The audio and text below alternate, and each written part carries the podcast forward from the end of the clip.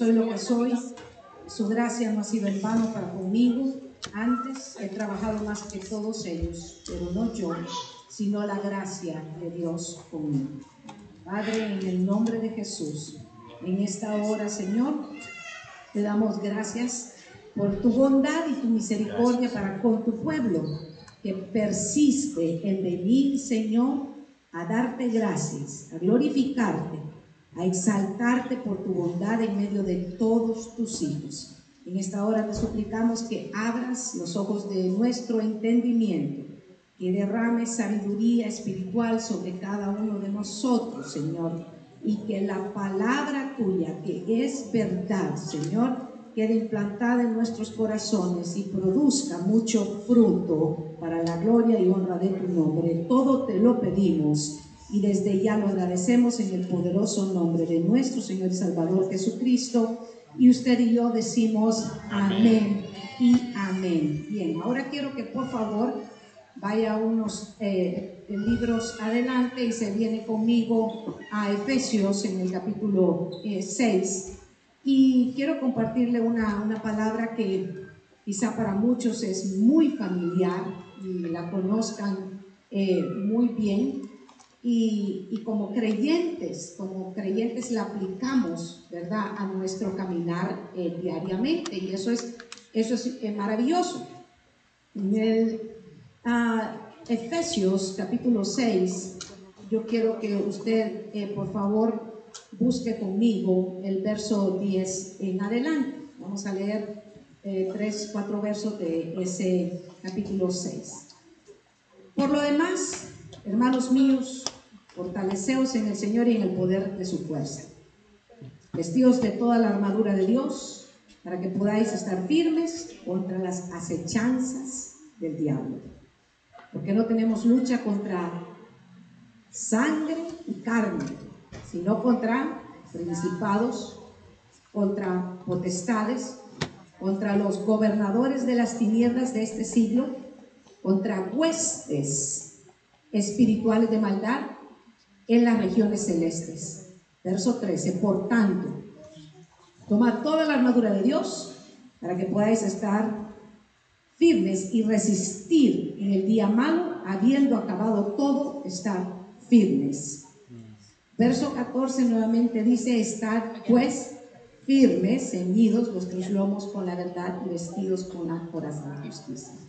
Quiero que pare en, este momento y, y que meditemos porque esta, esta enseñanza, esta porción de las escrituras es algo que nosotros como creyentes lo, lo tenemos que hacer diariamente en nuestra vida espiritual. Dios es el que provee la armadura, pero es nuestra responsabilidad vestirnos con ellas diariamente. Y la la, elementos que aquí aparecen, el, primero es el, solo voy a tocar uno, que es el, cinto.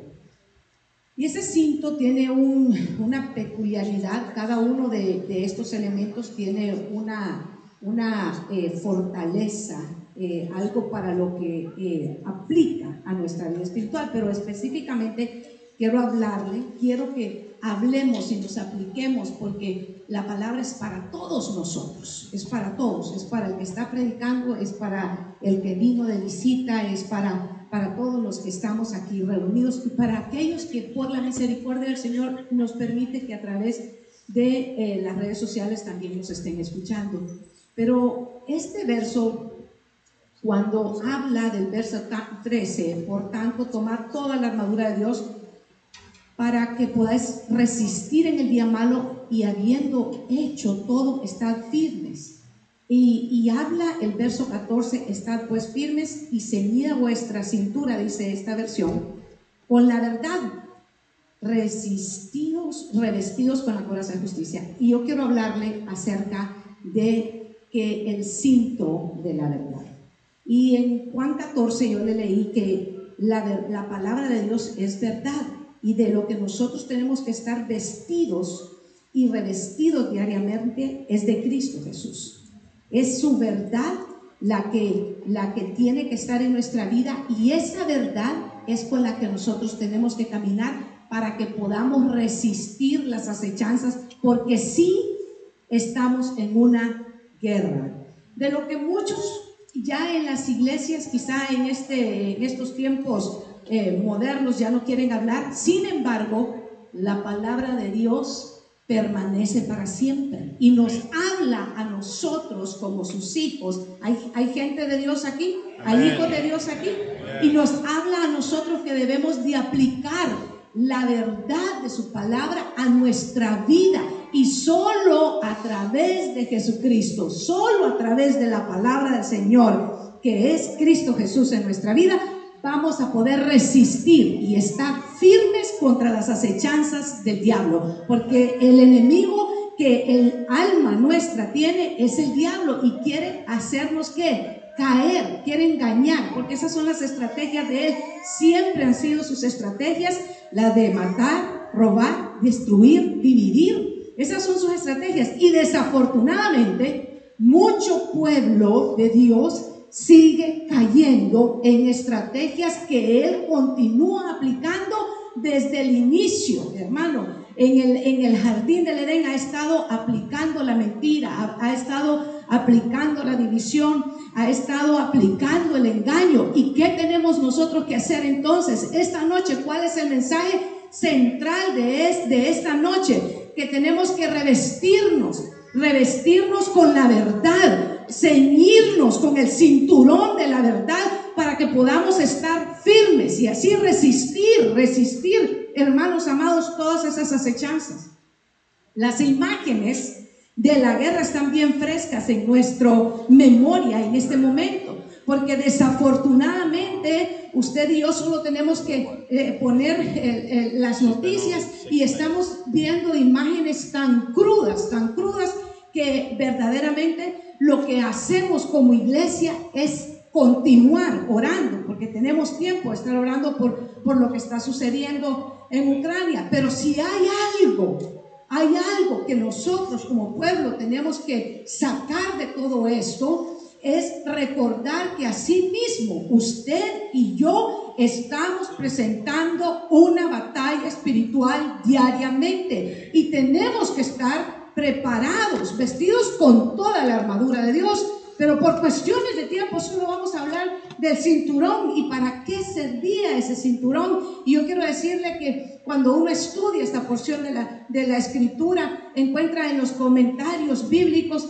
que sin ese, sin, sin estar puesto el cinturón, toda la armadura, si no se ceñía bien el soldado, el cinturón, ninguna de las otras piezas podía estar en su lugar, entonces tenía que empezar por ahí, tenía que ceñirse. Y ese es exactamente lo que nosotros tenemos que hacer en este momento, ceñirnos con la verdad. Y es que cuando conocemos la verdad, hermano, la verdad misma que es Cristo Jesús nos hace libres, nos hace libres de todo peso. Amén. Gloria a Dios, le palmas a Rey nos hace libres para nosotros poder caminar y estar firmes. Mire, teniendo una conciencia tranquila. ¿Sabe lo que es tan poderoso de tener una conciencia eh, tranquila cuando nosotros descansamos en el Señor y nuestra mente y nuestra conciencia tiene paz con el Señor a través de Jesucristo? Hermano amado, le voy a contar que los los días viernes siempre han sido unos cultos especiales, poderosos aquí en la casa del Señor. Y, le voy a contar que hace como unos cinco años, para hablarle acerca de andar en verdad y andar en una conciencia limpia, le voy a poner un ejemplo bien práctico. Esa noche empezamos el culto, íbamos a, normal, llegamos con el pastor aquí como a las 5 de la tarde y me dice el pastor, siento que hay un, un problema con el agua, me dice, no, no, no está corriendo agua potable.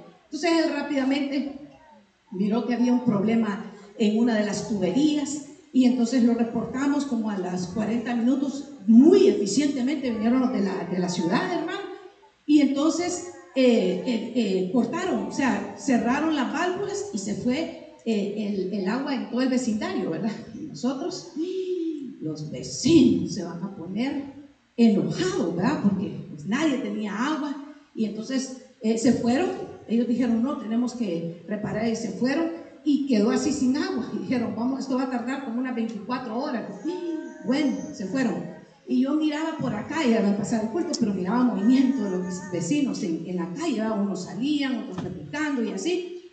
Y entonces el, el siguiente día pusieron el agua y antes de las 24 horas, pero los de la ciudad nos llamaron para darnos las gracias. Y yo dije, pero ¿por qué nos están llamando para darnos las gracias? Dijo, fíjese, Miss, que le queremos dar las gracias porque todos los vecinos suyos se pusieron al día, me dice, con todas las cuentas que tenían pendientes con la ciudad. Entonces, lo que, lo que es la, la conciencia, ¿verdad? Eh, ellos pensaron que habían venido a cortar el agua por las cuentas atrasadas que tenían y entonces rápidamente pagaron porque querían estar al día y sentían algo, algo los estaba, ¿verdad? Entonces hay que andar en verdad y, y es necesario tener una conciencia tranquila porque en realidad no era nada que les afectara a ellos de las cuentas, era un problema de tuberías. Pero acompáñeme, los cultos, diga, los cultos de viernes son poderosos, el Señor, hasta la ciudad se sale beneficiada. Estrategias del enemigo, hermano, rápidamente, vamos a ir, le voy a dar tres estrategias de que siempre ha estado practicando el enemigo. Mire, él es un engañador. Él es un engañador. Diga conmigo, Él es un engañador. Y todo el que practica engaño está del lado del enemigo. Por eso es tan importante que nosotros no practiquemos el engaño. Por eso es tan importante que no le enseñemos al chiquillo en la casa a decir mentiras eh, eh, a favor nuestro. Por eso es que es tan importante que andemos en verdad. Él engañó, en, usted lo encuentra en Génesis en el capítulo 3, engañando a Eva. ¿Qué le dijo? No moriréis. El Señor había dicho, ¿por qué? Que no comieran el fruto. Sin embargo, Él viene y engaña, agarra una verdad y la trastoca y le mete una mentira y puso el veneno en el oído de, Eva. ¿Y qué hizo? Que pecaron. Pero antes de que estaba ahí, también dice la palabra del Señor en Isaías 14 y en Ezequiel, no lo busque, que Él también usurpa es un orgulloso, es un orgulloso, un padre de mentira y buscó dividir en el cielo. Y por eso es otra de las estrategias del enemigo. Sabe que esa es una estrategia de él. Busca dividir, busca dividir en su casa, busca dividir en su familia, busca dividir en el lugar donde usted trabaja, busca engañar y busca dividir. Y, eso lo encontramos en la escritura y también tiene una meta. Otra de las estrategias que tiene es que tiene una meta y quiere llevar almas y llenar de almas el infierno, hermano. Esa es la meta que él tiene. Y por eso es que nosotros como iglesia debemos de ocuparnos. Oiga bien, yo no le estoy diciendo preocuparnos, porque Dios no nos ha mandado afanarnos. Al contrario, Dios quiere que nosotros tengamos reposo pero ¿quién? Reposo en su palabra, reposo en su verdad, reposo en su poder, reposo en lo que el Señor en sus promesas. Ahí tenemos reposo nosotros. Hermano, toda ansiedad. Podemos nosotros en este momento, mire, cuando viene usted al culto y usted no puede concentrarse en la palabra, usted está distraído, usted está pensando en todo lo que dejó de hacer y todo, usted en ese momento tiene que levantarse y ponerse toda la armadura del Señor, ponerse el yelmo en su cabeza. ¿Y sabe qué es la palabra del Señor? Porque en Isaías 26 el Señor ha dicho que tú guardarás, ¿quién? Dios, en completa paz aquel cuyo pensamiento en Él persevera porque en Él ha confiado. Mi confianza no está puesta en hombres, mi confianza está puesta en Dios, hermano amado. Hay poder en su palabra. Y es ahí donde nosotros podemos decirle, Señor, ahora mismo esa promesa por amor de tu nombre, yo necesito paz para poderme concentrar, para poder recibir esta palabra, porque yo no recibo esa palabra de parte de mano humana, sino que es tuya, Señor. Y tu palabra no volverá a ti vacía, sino que cumplirá el propósito por el cual ha sido enviada. Hermano, en la palabra de del Señor está su presencia misma. Ahí hay poder. Y nosotros tenemos que aprender a reconocer contra quién es nuestro enemigo, contra quién es nuestra lucha. Y yo quiero decirle algo, iglesia, esta noche. Todos nosotros tenemos que estar preparados. Aquí no es cuestión de que el diácono se ponga la armadura, que el pastor se ponga la armadura, que sean los de salmista los que se pongan la armadura. No, somos todos nosotros los que tenemos que tener puesta la armadura del Señor, porque todos nosotros tenemos una batalla espiritual que presentar diariamente y por eso usted tiene que conocer las estrategias del enemigo. Escuchando yo ahora mismo veo cómo la gente hallado en esas áreas de guerra le han dicho, todos vamos a pelear, todos se están entrenando. Y ahí usted ve hasta ancianos, hermano amado, buscando cómo prepararse para defender su propia tierra. Pues yo quiero decirle, el Señor no nos ha dejado sin armas espirituales a nosotros. Levántese y pelee por su casa, pelee por sus hijos, pelee por la provisión que Dios a usted le ha dado, pero pelee de la forma espiritual, no es con gritos, no es con división, no es con engaño, porque esas son estrategias del enemigo. Se fija porque muchas veces estamos orando por un familiar, estamos orando por un esposo, por una esposa, por un hijo, pero vivimos en pleito en la casa. Y entonces estamos utilizando las estrategias del enemigo. No vamos a ganar con las estrategias del enemigo. Las estrategias de nosotros son espirituales, no son carnales y son poderosas en Dios para la destrucción de fortalezas. Son poderosas en Dios.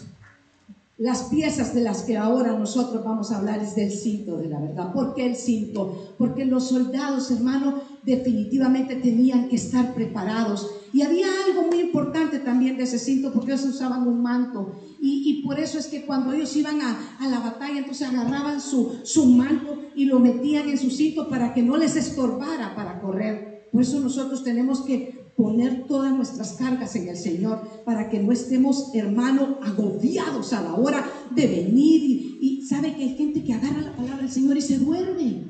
Solo empiezan a leer y ¡pum! están dormidos. Hubo un tiempo que yo miraba que decía, ¿dónde está este hermano? Y mira, hermano, ¿dónde está? No es que dice que cada vez que voy a la iglesia me duele la cabeza, ¿ves? Vale, cuando se ve televisión no te duele la cabeza. No, si ahí no me duele la cabeza. Mire qué cosa más curiosa de venir. Vamos a orar y vamos a ungirte, vamos a pedirle al Señor que te dé ahora mismo fortaleza, porque esa es una estrategia del enemigo que te quiere detener. Y ese cinto lo que hacía es que se colocaban su manto, se lo metían en el cinto y aún en el cinto, ¿sabe que ponían ellos sus condecoraciones? Si habían estado en otra batalla y habían recibido medallas, ellos se ponían en sus cintos, se ponían sus, sus medallas para que de esa forma, cuando estaban peleando, el, el contrincante, el enemigo con el que estaban peleando, supiera con qué clase de guerreros se estaba enfrentando, hermano. Para que eh, aquella persona con la que se iba a enfrentar supiera que no era un principiante, que era alguien que había podido también pelear la buena batalla y que tenía un nivel en, en lo que era la lucha que estaba presentando. Usted y yo a medida vamos madurando en la palabra, en la fe y vamos perseverando, el Señor también está poniendo en nuestra vida mayor fuerza para que nosotros podamos pelear esa batalla diariamente, pero solo es a través de la presencia del Señor. La verdad en nuestra conciencia, hermanos, necesaria. Segundo de Corintios capítulo 1, verso 12. Me gusta mucho porque dice esta, esta palabra, la verdad de Dios se encuentra en la Biblia, a la cual, mire, eh, segunda de, de, Corintios, póngamelo por favor en el capítulo 1, verso 12, porque nuestra satisfacción es esta, el testimonio de nuestra conciencia en la que la santidad y la sinceridad que viene de Dios, no en sabiduría carnal, sino en la gracia de Dios nos hemos conducido en el mundo y especialmente entre ustedes. ¿Con cómo debemos de aprender a conducirnos entre nosotros? Con una conciencia, hermano, para que nosotros tranquila, para que si el hermano le dice, puede prestarme mil dólares, usted no tiene que inventar una mentira. Usted no tiene que, no fíjese que es que la que maneja la final y empieza a hacer un gran eh, rollo ahí no, simplemente que nuestro sí sea sí y que nuestro no sea no. Entonces no tenemos que inventar cosas, hermano. Eh, me gusta, eh, no se la voy a leer en otra versión por, por, falta de tiempo, pero es muy hermoso. ¿Cómo hacer uso de la verdad? El, el, mayor ejemplo de nosotros es Cristo Jesús. ¿Quién dice amén? amén? Yo quiero que usted vaya al Evangelio de Mateo, en el capítulo 4, verso 4, y vea usted cómo él aplica la verdad. ¿Qué le dije que está en Juan 14? ¿Qué es, qué es la verdad? La palabra de Dios es la verdad. Y mire, Cristo Jesús dijo, yo soy el camino, yo soy la verdad y soy la vida. Y nadie viene al Padre si no es a través de quién? De Cristo Jesús. Así que ¿quién es la verdad? La verdad es Cristo. ¿A través de quién? De su palabra revelada en nuestra vida. En Mateo 4:4 Él nos muestra a partir del verso 3, mire, y acercándose el tentador. ¿Quién es el tentador, hermano? El diablo, Satanás, que Dios reprende. Si eres hijo de Dios, di a estas piedras que se conviertan en pan.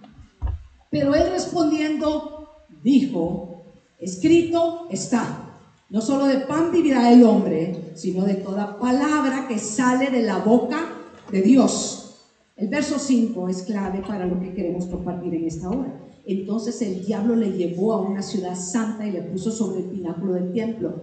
¿Paró en ese momento? No paró pero ¿con qué estaba el Señor? ¿Con qué estaba Jesús defendiendo los ataques del tentador? Con la palabra, hermano. ¿Qué tiene que haber en nosotros entonces para defendernos y estar firmes en medio de las luchas? ¿Quién? Mi hermano, no quiero que usted levante la mano en esta hora, pero Usted y yo hemos presentado luchas espirituales en esta semana. Llámese enfermedad, llámense luchas hermanos familiares, llámense luchas, hermanos físicas, espirituales, y cómo tenemos que aprender a resistir y cómo vamos nosotros a salir vencedores en medio de esas luchas, y no solamente es a través de la palabra del Señor, pero esa palabra del Señor tiene que ser verdad en nuestro corazón, tiene que ser verdad en nuestra vida, tiene que ser practicada con santidad en nuestros corazones y con una conciencia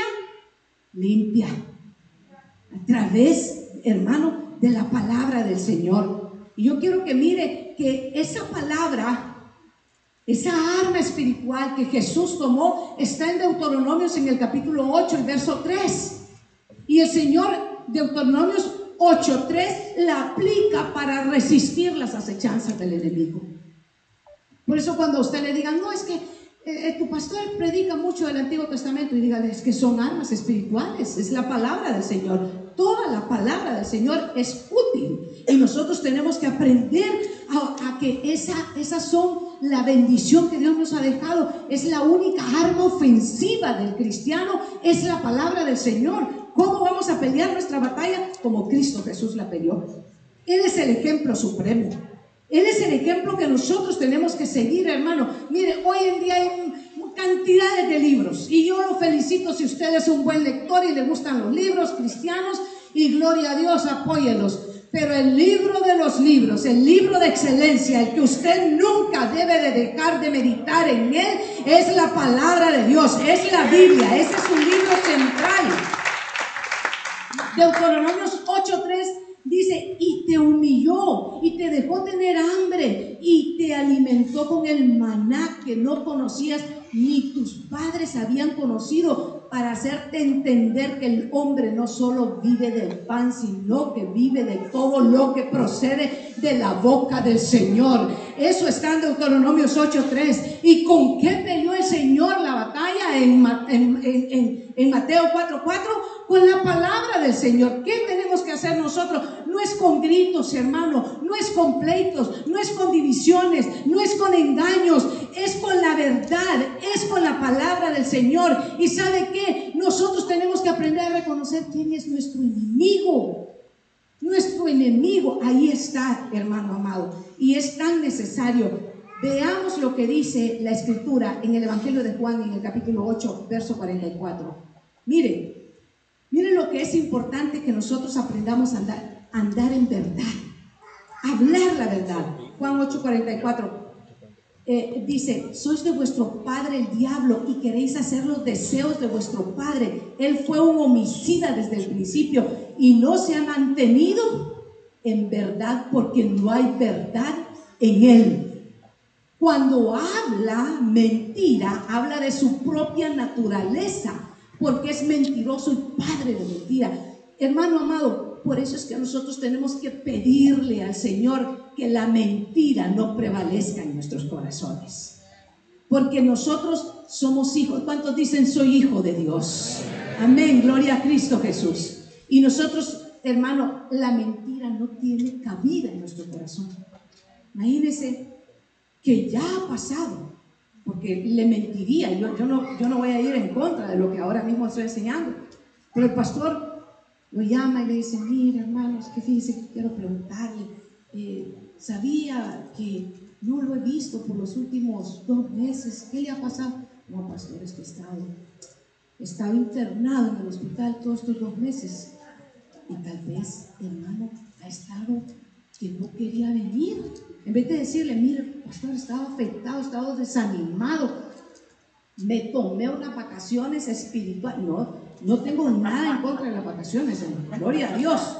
Estamos en tiempo de spring break, ¿verdad? Y, y, gloria a Dios.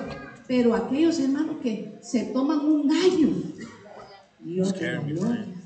Y entonces, no es que, y, y, simplemente ahí se van quedando. Y ya no, hermanos, ya no son ni fríos ni calientes, sino que son tibios. ¿Y a los tibios qué les pasa? Son vomitados, hermanos. Así que hay que tener, hay que tener cuidado porque yo creo que, eh, esto soy yo pensando, ¿verdad? Ese no es el verso de la Biblia, pero estoy pensando que, que de repente el gran pez encontró tibio a Jonás y por eso lo, lo, lo vomitó, ¿verdad? Porque dijo este ni, ni para predicar, no quiere ni predicar, dijo, ¿qué, ¿qué, es esto, verdad? Entonces tenemos que tener mucho cuidado, no vamos a hacer la señal de Jonás nosotros también, ¿verdad? Así que tenemos que tener mucho cuidado. Pero fíjense que nosotros tenemos que tener cuidado de no caer en dejarnos engañar, porque ¿cuántos saben que hoy en día se mueve un espíritu de mentira en el mundo, hermanos? Se mueve un espíritu de mentira. A lo bueno le llaman malo y a lo malo le llaman bueno. Y cuando nos oyen predicar, hermanos, se alarman, se asustan. ¿Cómo es posible? Y empiezan, hermano, a decir que, que cómo esto y lo otro. Pero cuando el mundo hace las cosas que hace, nosotros lo que hacemos es que doblamos rodillas y nosotros solamente clamamos. Pero es necesario que nosotros aprendamos a no vivir practicar ni andar en la mentira ni en el engaño. Dice amén, hermanos. Practicar mentira lo coloca en el equipo equivocado, lo coloca en el ejército equivocado. Usted sabe que eso es muy peligroso, ¿verdad? ¿Sí? ¿Por qué? Porque eh, el enemigo toma ventaja cuando usted y yo no andamos en verdad. Dice la palabra en 2 Corintios capítulo 2 y verso 11 para que Satanás no tome ventaja de vosotros, pues no ignoramos sus ardientes. ¿Dónde está? Ahí está. Ajá. En 2.11. Ahí estás en el 12.11. Estoy hablando del 2.11, hijito. Para que no seamos engañados de Satanás, pues no ignoramos sus maquinaciones, dice esta versión. Le dije que tres estrategias. ¿Cuáles son estrategias que ha practicado desde siempre Satanás? Mentira, división y qué otra cosa ha practicado? La meta que tiene él es una estrategia para llevar almas al infierno. Entonces conocemos, conociendo su plan, conociendo que, conoce el plan del enemigo, ¿qué tenemos que hacer? Agarrar la palabra, la verdad, vestirnos y ponernos que el cinturón de la verdad. Así que si por alguna razón no hay electricidad o no hay agua en el vecindario, usted tiene una conciencia tranquila porque anda en verdad. No tiene que correr a pagar la factura porque usted sabe lo que ha hecho. ¿Me entiende? Entonces, no, no, no tiene usted que andar en mentira, tiene que andar en verdad. Mateo en el capítulo 4, verso 10. Vuelva conmigo, Mateo 4, 10. Entonces Jesús le dijo, continúa hermano el Señor peleando esa batalla, pero ¿cómo la pelea? 4.10 en el Evangelio, sí, Mateo. Entonces Jesús le dijo, vete Satanás, porque escrito está, al Señor tu Dios adorarás y solamente a Él servirás. Ahí el Señor que está mostrando la autoridad. Y el Señor mismo a nosotros nos ha dado poder y autoridad en el nombre de Cristo Jesús. Y cuando vemos que esas esas artimañas, cuando vemos esos planes constantemente desarrollándose en nuestra vida, cuando vemos que estamos murmuradores, cuando vemos que estamos mentirosos, cuando vemos que nos estamos poniendo tibios, cuando vemos que nos está costando mantenernos despiertos en la reunión, en la iglesia, pero cuando es el partir, pero cuando son deleites en nuestros, entonces, hermano, ahí estamos, pero que no importa la hora que sea. Por eso el Señor en su palabra dice, deleítate en Jehová.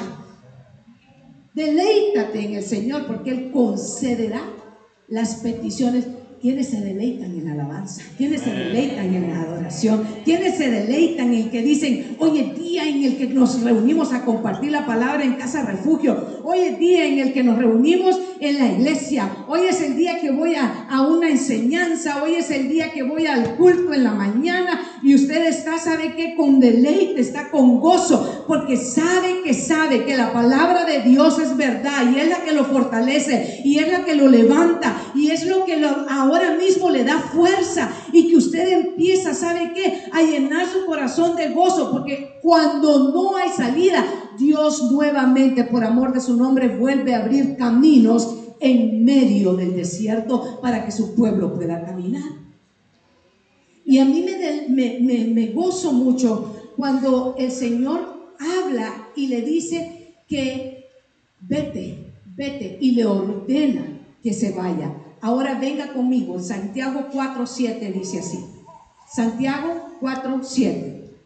Someteos pues a Dios. Resistir al diablo y huirá de vosotros. Mire qué importante es que nosotros someternos y quién es la palabra del Señor. Someternos a la palabra de Dios. Resistir ¿Cómo vamos a resistir, hermano? Estando firmes, estando ceñidos de toda la armadura. ¿Con qué primero? Con el cinturón de la verdad. la verdad en nuestra vida. Cuando el hijo nos pregunte, papá, pero, pero ¿por qué vamos a, todas las semanas a la casa de ese? Usted tiene que hablarle con la verdad. Usted tiene que decirle, porque yo antes estaba perdido en delitos y en pecados, pero vino el Señor y me rescató y me dio ahora mismo.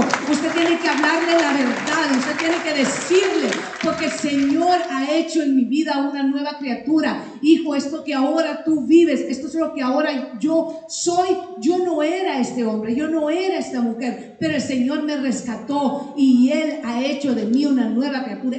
Hable con la verdad. Y su hijo y su hija y, su nieto, lo que, lo que usted le esté tocando, dejar ese legado, si usted habla con verdad, van a aprender a caminar firmes. Yo hace algún tiempo me llené mucho con, una escritura que, encontré eh, acerca, a ver si la encuentro aquí, donde le pregunté a ustedes si habían escuchado, si, sabía alguien eh, eh, y conocía dónde, vivían los, recabitas. ¿Se acuerda que les pregunté? ¿Sabe que, sí, los hijos de Recab en Jeremías viven? O sea, ahí están pues Jeremías en el capítulo 35, verso 16. Búsquelo rapidito, ya nos queda mucho tiempo. Jeremías 35, verso 16. Los hijos de Jonabab, hijo de Recab, cumplieron el mandato que les dio su antepasado pero este pueblo no es capaz de hacer caso. Mire, e, este es el Señor hablando con el profeta Jeremías y yo le voy a dar un trasfondo rapidito de lo que está pasando ahí. El Señor le dice a Jeremías, invita a los hijos de Recab y diles que los vas a llevar a una reunión y que van a tomar, que van a beber vino.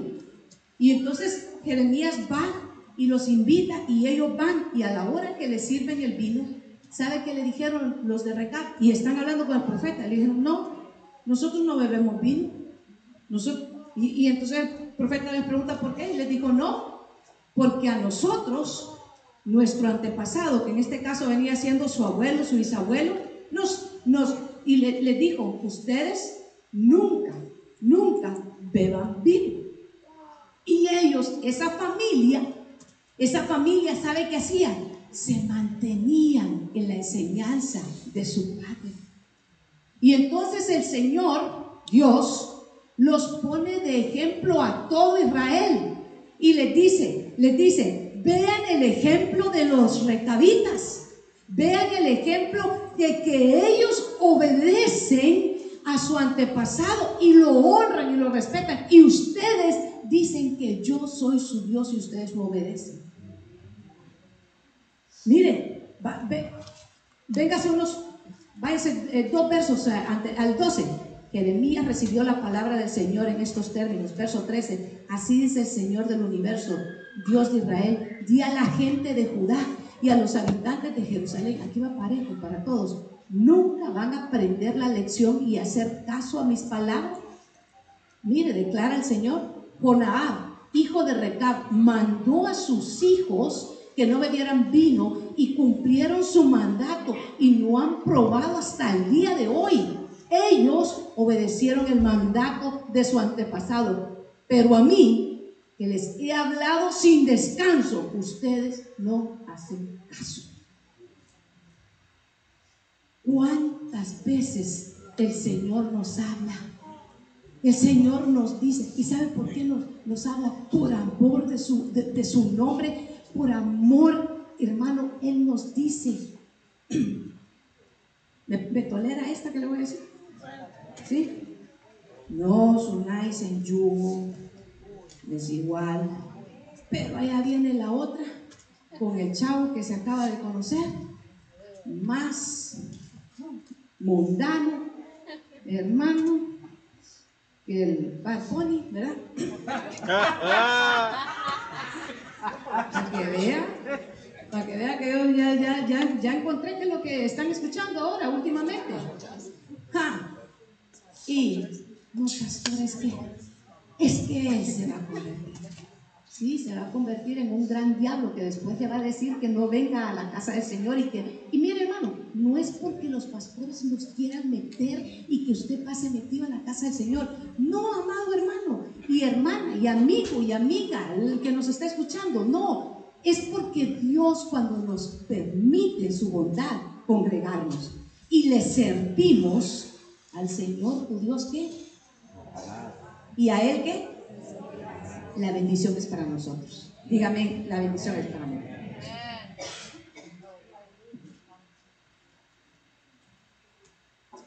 Ore por mi garganta. Es necesario, nos es necesario que nosotros aprendamos a andar en verdad. Diga conmigo, vamos a andar en verdad. Así que Santiago 4.7 es lo que nosotros tenemos que hacer. ¿Aprender a qué? A someterme, diga, someterme a Dios. Para que el enemigo huya, ¿qué tengo que hacer?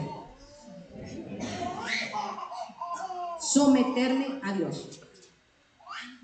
Pastor, vení, por favor.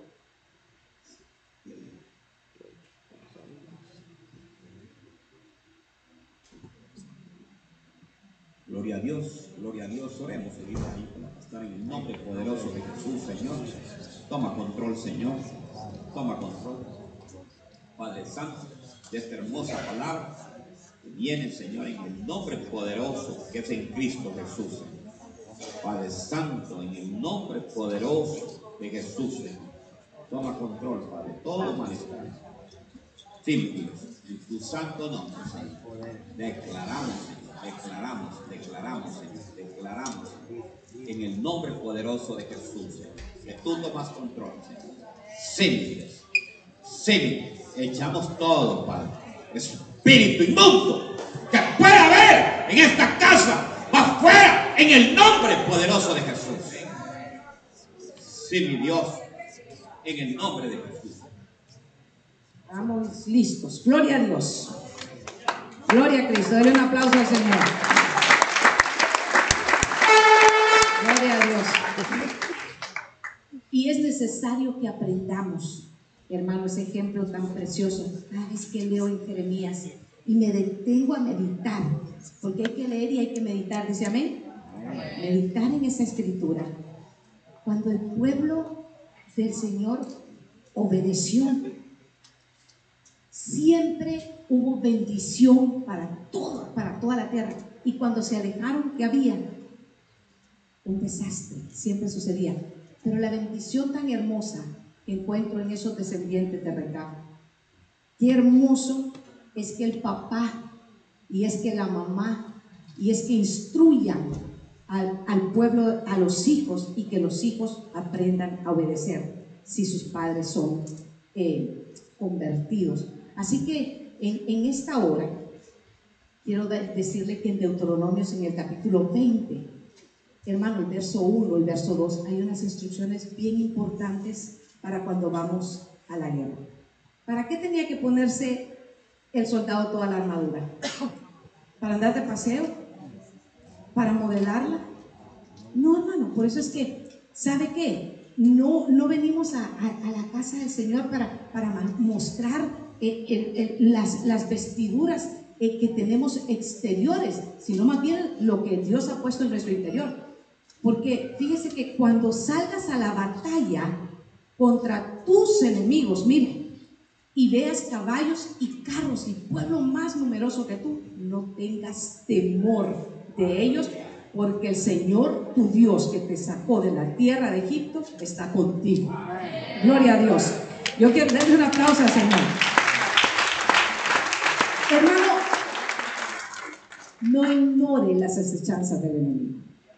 Va a querer mentir, va a querer dividir, va a querer poner orgullo y altivez en nuestra vida. Y sabe que hay una parte bien importante en nosotros los creyentes. Cuando estamos y, dicen, eh, ¿de qué van a predicar? Efesios. Ah, no, eso yo de la armadura. Yo ya me lo sé. Y nos vamos poniendo, hermanos, familiarizados.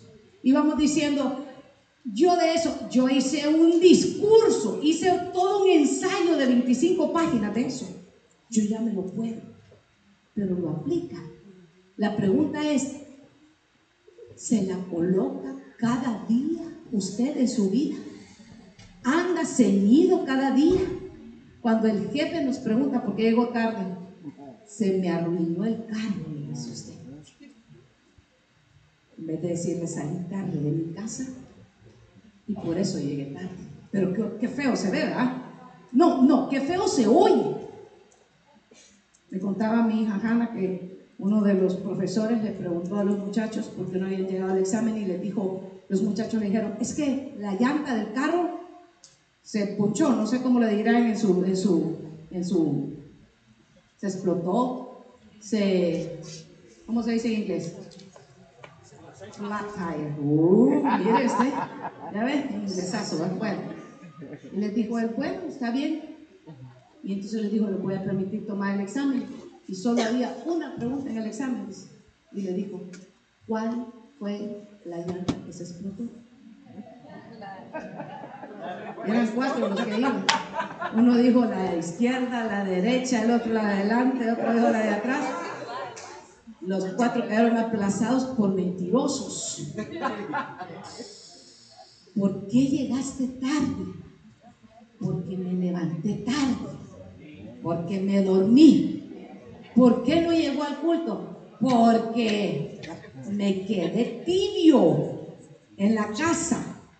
Porque, pero inventamos cuando vayas a la batalla, cuando te quieres que quiere que lo apliquemos, ahora lo aplicamos a nuestra vida, al 2022, en, en, una ciudad que se llama Columbus, Ohio.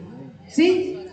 Cuando salga de la iglesia, cuando vaya a su trabajo, cuando vaya a sus estudios, cuando vaya, cuando esté en su casa y salga a la batalla, contra sus enemigos y los vea usted fuertes y los vea hermanos grandes y los vea usted numerosos y usted se quiera intimidar, acuérdese de la verdad. Póngase, ciñase el cinto de la verdad bien ceñido y esté firme. Esté firme, andemos en verdad.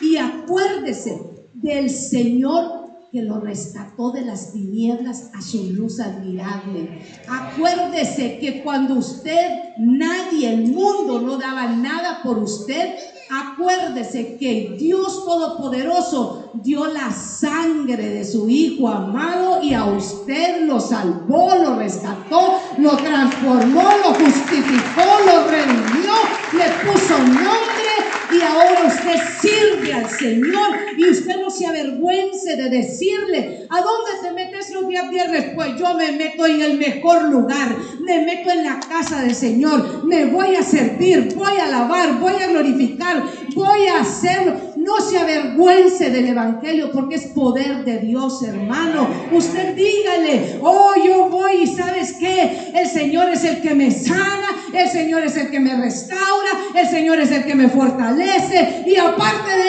eso, el Señor me da nuevas fuerzas para seguir adelante y me da gozo para continuar haciendo su obra. No se avergüence del Evangelio, amado hermano. Cuando el enemigo lo quiere intimidar, ciñase el cinto de la verdad. Cuando el enemigo a mí me quiere intimidar y me dice, no vas a poder porque tu garganta no va a servir, sabe que yo le digo la verdad del Señor. El Señor es mi sanador. El Señor es el que me restaura. El Señor es el que me dice, habla y yo voy a hablar por la misericordia y por la gracia de Él. No voy a enmudecer ni voy a morir, sino que voy a vivir para contar las maravillas de Dios en la tierra de los vivientes. Yo vivo para glorificar al Señor. Yo hablo para hablar la grandeza del Señor, no para dividir, no para ver los defectos del hermano, porque suficientes defectos tengo yo para estar viendo los defectos del hermano. Porque es que ese hermano está bueno que le haya pasado porque es un gran mentiroso. Ya oyó el culto. Un hijo de Satanás es lo que es. Y hermano, nosotros echando mentiras también.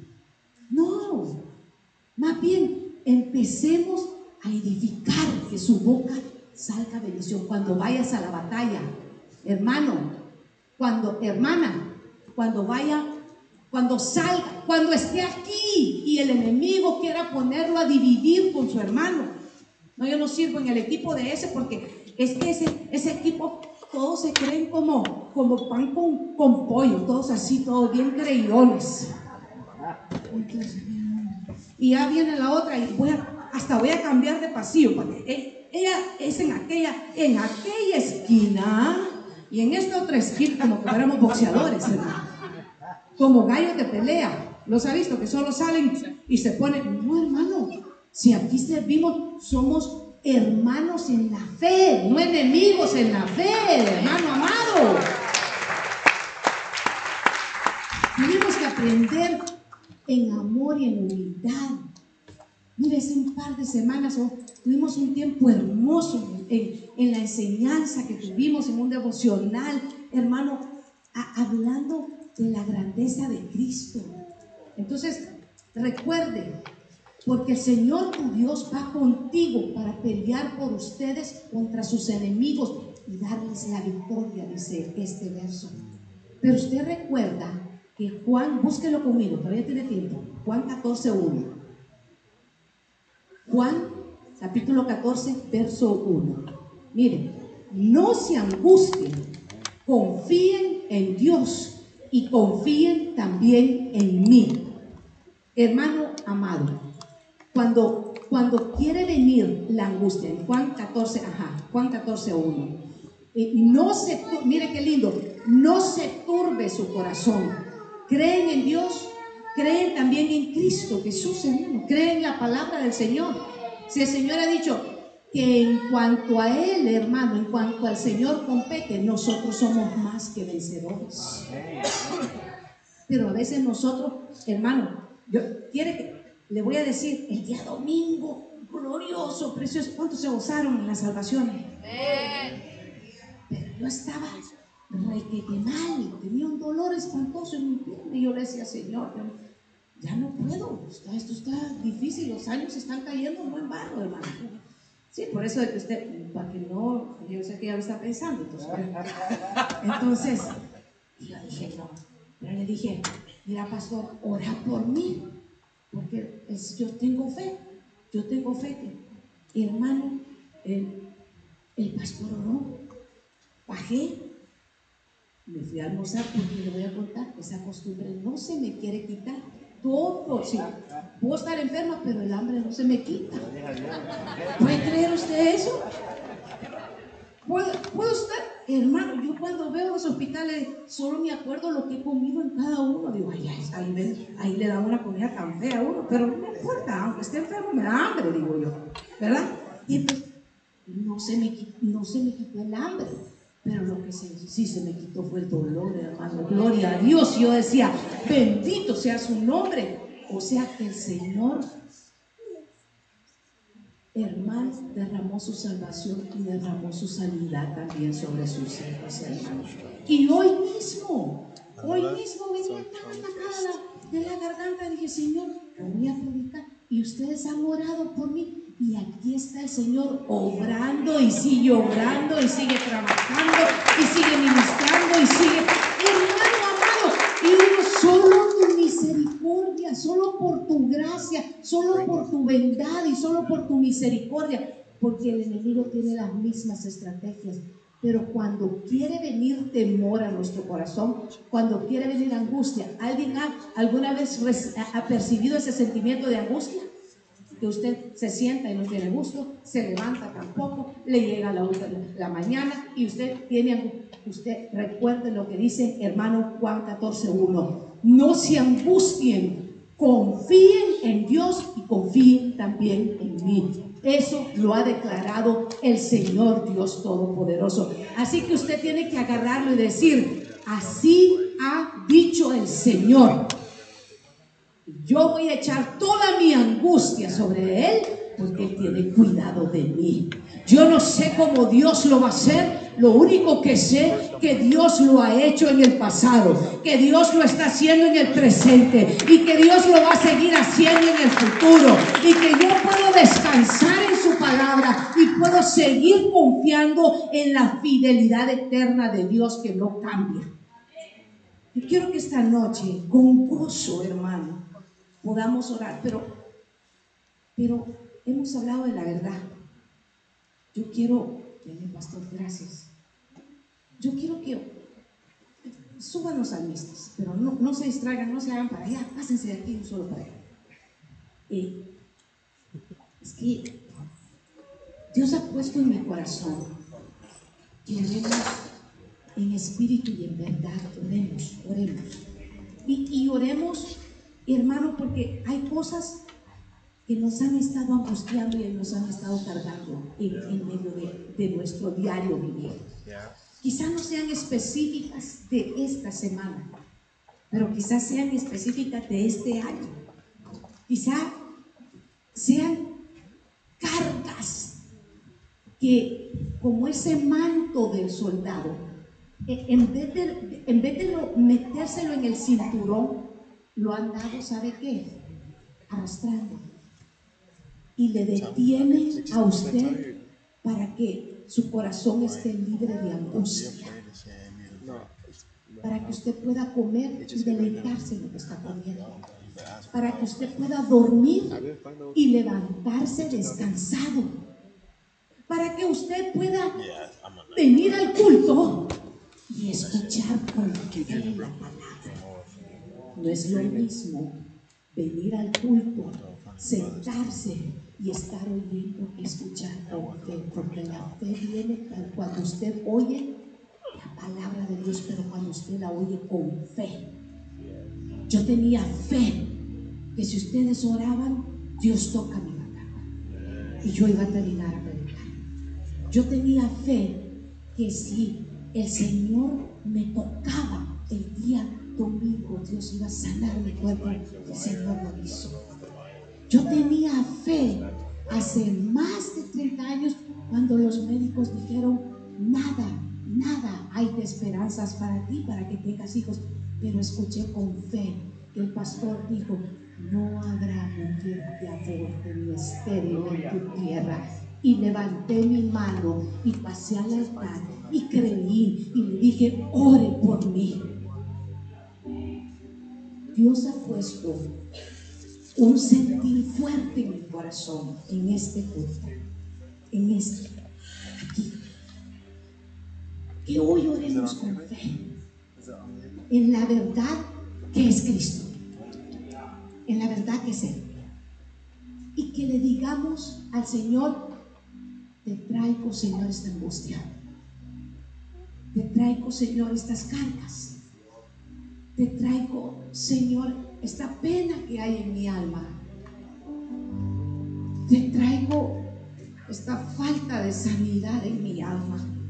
Fui herido por mucho tiempo en mi niñez, en mi juventud, despreciado, abandonado. Y no he podido superar eso y está en mi alma y tengo, tengo dolor. Tengo dolor. Pero yo le tengo la noticia del cielo, hermano. Él no cambia. Jesucristo es el mismo de ayer, de hoy y por los siglos. El mismo, el mismo que le dijo a Lázaro que saliera de la tumba cuando ya no había esperanza. Es el mismo que hoy te está llamando y te está diciendo, sí hay esperanza para ti. Él es el mismo, el que sigue sanando a los leprosos, el que sigue sanando a los del flujo de sangre. Él es el mismo. Si tan solo puedes creer, ponte de pie, cierra tus ojos. Que el único extraordinario aquí es su presencia, su verdad. Y hoy es hoy, hoy es tiempo de milagros, es tiempo de sanidad, es tiempo de restauración, es tiempo de sanidad en el alma, es tiempo en el que el Señor quiere operar y transformar ese dolor en gozo, cambiar esos mantos que te están haciendo quedarte atrasado y que avances en la carrera que aún tienes por delante. Alguien te dijo que ya no hay esperanza. El Dios de todo poder está aquí diciéndote que no ha terminado contigo. Que la obra que Él comenzó también la perfeccionará hasta el día en que Cristo Jesús vuelva. Es el mismo que hoy Él está hablándote. Solo abre tu corazón y escucha con fe esta palabra de sanidad y oremos juntos. Digámosle, Padre, en el nombre de Jesús, venimos delante de tu altar, clamando y rogándote que en esta hora, Señor, esta angustia, esta necesidad que en mi corazón la deposito. Y quiero suplicarte, Señor, para que no me permitas tomarla igual y salir otra vez de este lugar, sino que quede depositada a tus pies, Señor, y que hoy traiga, Señor, un refrescamiento espiritual a mi vida, una regeneración a mi mente, Señor, para que yo pueda salir fortalecido de este lugar, para que yo sea fortalecido espiritualmente, Señor, y pueda vestirme de toda la armadura, empezando, Señor, con ese cinto de la verdad que sea ceñido, Señor, ahora mismo en mi vida para caminar en verdad. Renuncio a vivir en la falsedad, renuncio a vivir en la mentira, renuncio a vivir en el engaño, porque sé que tú eres verdad, que tú eres la vida y que ahora mismo me llamas a ser transformado a través, Señor, de tu palabra. Te lo suplico en el poderoso nombre de Cristo Jesús. Ponga la mano donde ha estado su dolor y Si ha sido falta de paz, ponga su mano en su frente y dígale, Señor, yo recibo paz en esta hora. Señor, fortalece estos huesos. Señor, fortalece mis músculos. Señor, renueva mis fuerzas. Señor, ahora mismo aumenta mi fe para que pueda creer, para oír, Señor, tu palabra que es verdad.